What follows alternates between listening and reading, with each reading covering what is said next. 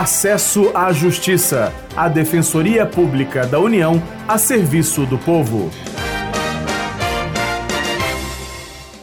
Olá, ouvinte, tudo bem? Eu sou Maria Carolina Andrade e ao meu lado está o colega Demar Rodrigues. Nesta edição, vamos trazer um recado importante para os idosos que recebem o benefício de prestação continuada, o BPC. Tudo certo, Carol? Olá, ouvinte. Os idosos beneficiários do BPC têm que se inscrever no cadastro único para não perder o direito de receber o benefício. O Ministério do Desenvolvimento Social informa que, para fazer o cadastramento, o responsável familiar deve ter mais de 16 anos.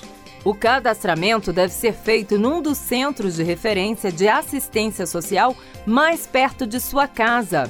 A DPU, Defensoria Pública da União, pode atuar se o cidadão tem algum problema para receber o BPC. A defensora pública federal Carolina Botelho explica o que é preciso para ter direito ao benefício. O BPC, também conhecido como amparo assistencial, é devido à pessoa idosa com mais de 65 anos ou a pessoa com deficiência que ela não pode se sustentar e nem pode ser sustentada por sua família. No caso do idoso, basta que ele tenha 65 anos. No caso da pessoa com deficiência, deve ser visto através de perícia se essa deficiência é de longo prazo e que, além disso, ela afeta substancialmente a vida daquela pessoa e impede que ela seja independente, que ela se sustente também em função dessa deficiência. Sobre a renda da família, quem esclarece é o defensor público federal, Thales Traeger. O benefício do BPC existe para pessoas que não têm o um mínimo para conseguirem viver. Dentro de uma família de quatro pessoas, se a renda for inferior a um salário mínimo, e nessa família tiver ou um idoso com mais de 65 anos, um, alguma pessoa deficiente física que não consiga trabalhar ou exercer normalmente as suas atividades cotidianas, existe a previsão para pagamento dessa salário mínimo mensal. A depender do caso, a renda familiar de um quarto de salário mínimo por pessoa pode ser flexibilizada. Se o cidadão tiver algum problema para receber o BPC, a DPU pode atuar, como esclarece a defensora federal Carolina Botelho. É muito comum as pessoas se queixarem. Eu fui pedir meu benefício no INSS e o funcionário disse que eu não tinha direito porque o meu marido já era aposentado. Aí sabe o que, que você diz? Eu não aceito sair daqui com uma negativa de boca. Eu quero um papel. E sabe por quê?